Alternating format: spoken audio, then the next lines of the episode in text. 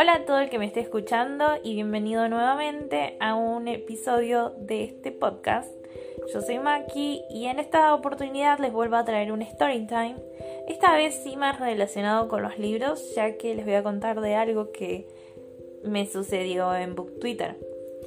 Así que bueno, acá empieza esta historia. Bueno, esto empieza eh, en el verano de este año. Eh, yo me fui a a pasar unos, bueno, unos meses, unos días a, eh, casa de mi papá. Eh, mi papá no vive conmigo, él eh, vive en otra provincia junto con, bueno, dos de mis hermanos y su esposa.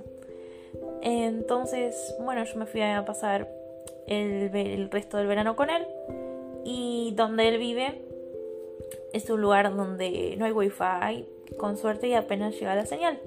Entonces aproveché para, bueno, eh, leer mucho.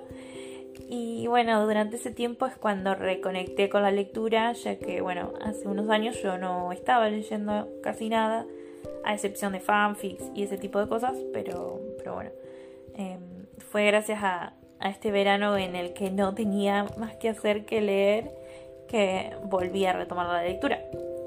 Bueno, a esto eh, nada, antes de, la pandemia y de la cuarentena, eh, yo venía leyendo, qué sé yo, vuelvo a mi provincia, donde vivo con mi hermana, em, y, y, ya para este entonces me acuerdo que había salido Chain of Gold en inglés, todavía no estaba traducido. Entonces, para cuando yo llegué unos días después, unas semanas después, ya se encontraba traducido. Em, por lo menos lo encontré yo traducido, me lo pasaron a, eh, bueno, piratas. Me declaro culpable. Eh, y bueno, y, entonces lo leí. A todo esto yo estaba muy emocionada con, leer bueno, a, todos los personajes de Chain of Gold. Pero había uno en particular que me llamaba mucho la atención y, para los que no me conocen seguro van a decir, va a decir Matthew, pero no. La verdad es que el que me llamaba mucho la atención y que tenía muchas ganas de conocer era Thomas, Thomas Lywood.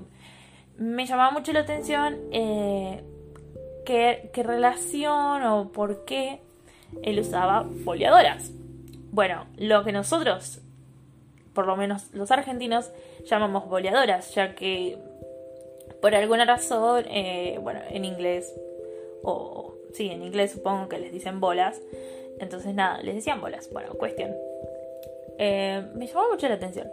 A todo esto, bueno, empecé a leer el libro y vuelven a mencionar esto de que, bueno, de que Thomas usa las bolas, qué sé yo. Y él, básicamente lo que se dice es como que él las, eh, las usa después de eh, volver de España. Él se fue un año, creo, a su viaje de estudio Em, a España, que es donde se fue Gideon, que es el padre. Y, bueno, y después vuelve usando las boleadoras como arma.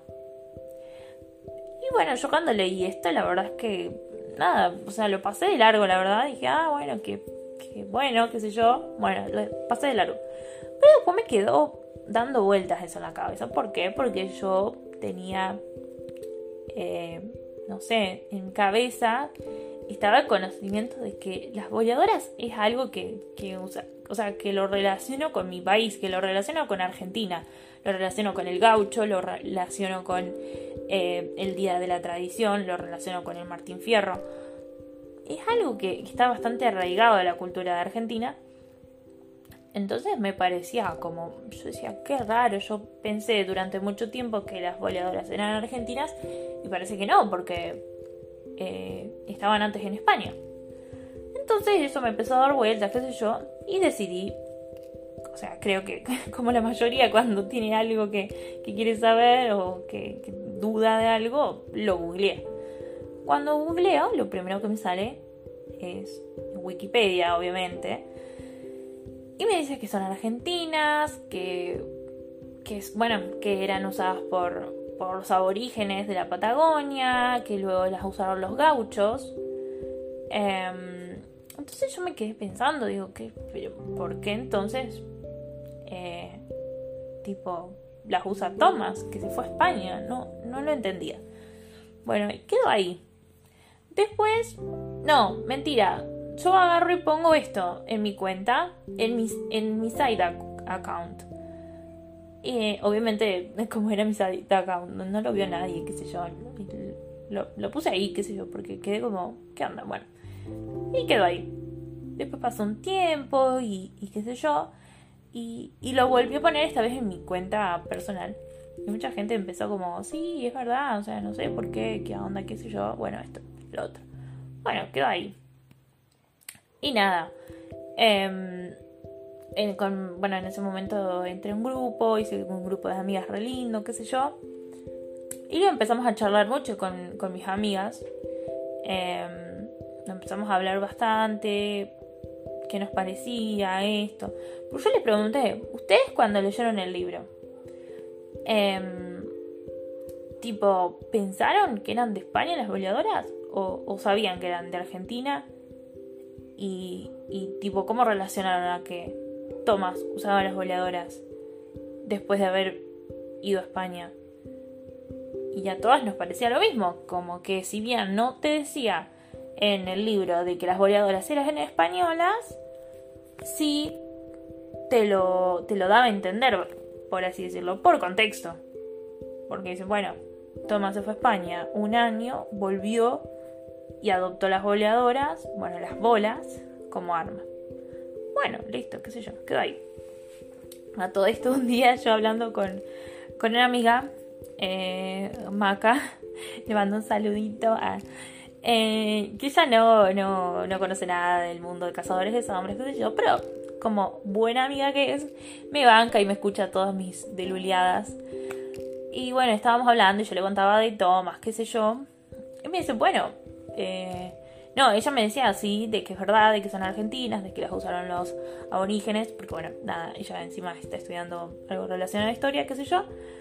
Y mm, entonces como que me, reconfirmó eso que yo había leído. Bueno, listo. Bueno, y, nos pusimos a hablar de eso, qué sé yo, qué raro, que esto, que lo otro. Y, en una de esas me dice, bueno, pero capaz que conoció a alguien de Argentina ya y por eso es que, que las empezó a usar, ¿no? Y yo me quedo, che, puede ser eso, está bueno, qué sé yo. Y bueno, ahí cuando publiqué lo que había visto en, en Wikipedia, lo que había averiguado por internet, que decía que eran argentinas, qué sé yo, eh, había dicho esto de que consulté con Maca, que ella estudiaba historia, está estudiando historia, le pregunté, me dijo también lo mismo, qué sé yo. Y eh, a modo de joda puse esto de... Eh, Maca dice que capaz que conoce a alguien en Argentina y por eso las empezó a usar. Y después de ahí saltó la deluliada mayor, el headcanon que nos armamos a partir de ahí es que Thomas tenía un ex novio argentino y es el que le eh, presentó las boleadoras y es por eso que las empezó a usar. Y nada, al principio era una joda y, nos reíamos de eso y, era divertido. Y bueno, después, em, nada, a nosotros nos siguió pareciendo gracioso. Después se, hicieron un montón de bardos por eso, qué sé yo, em, por el tema de las boleadoras, ¿no? Hasta que en un momento eh, alguien le pregunta a Cassandra, a Cassandra Clare, la, autora de los libros de Cazadores de Sombras, le preguntan por Tumblr em, algo relacionado a esto de las goleadoras. Y ahí es cuando Cassandra aclara que eh, Thomas conoció a un cazador de sombras argentino en, su viaje y es este cazador de sombras el que le le muestra las boleadoras y le muestra cómo usarlas. También dice que las boleadoras de Thomas son argentinas. O sea, como que fueron hechas en Argentina. Eh, obviamente nosotros estábamos en shock, no lo podíamos creer. Eh, a todo esto sí, me acuerdo que habíamos hecho spam a Cassandra para que diga lo de las boleadoras, para que vea lo de las boleadoras, qué sé yo. Eh, y bueno, creo que ahí también es como no se había dicho bardo, no sé. Cuestión, a todo esto, aquí va a llegar. Primero que nada, el headcanon es muy gracioso y, yo rebanco esa de, de, que de pensar de, que sería re lindo pensar de que Thomas tuvo una relación eh, con alguien en su viaje a, España. No sé, se me hace lindo pensar en eso. Em, y bueno, por eso me, encanta ese headcanon. Y bueno, si a ustedes también les pareció lindo, em, fíjense en fíjense en la cuenta de, de mi amiga José, que su ser es Joss, se escribe con doble S. Bueno, ella está escribiendo un fanfic sobre eso y está genial. Así que nada, vayan a verlo porque eh, está re lindo y actualiza casi todos los viernes. bueno, sigo. Entonces, nada. Eh, creo que, estuvo muy bueno en que se haya hablado del tema porque em, si bien es como, como dicen muchas personas, Cassandra en ningún momento dijo que las boleadoras eran em, españolas em, ni nada. Eh, como dije antes, lo dio a entender en el contexto. O por lo menos a, mí me lo dio a entender así. Por eso dudé cuando, cuando me lo puse a leer al libro. Y parece que no solo me pasó a mí, sino a, más personas. Eh, por eso quería comprobar también. Y entonces, nada, me parece que estuvo re bien de que ella haya hablado respecto al tema, haya aclarado que, bueno, que eran las boleadoras, eran argentinas, porque dentro de ese post pone que eran argentinas, eh, que la usaban los, los gauchos.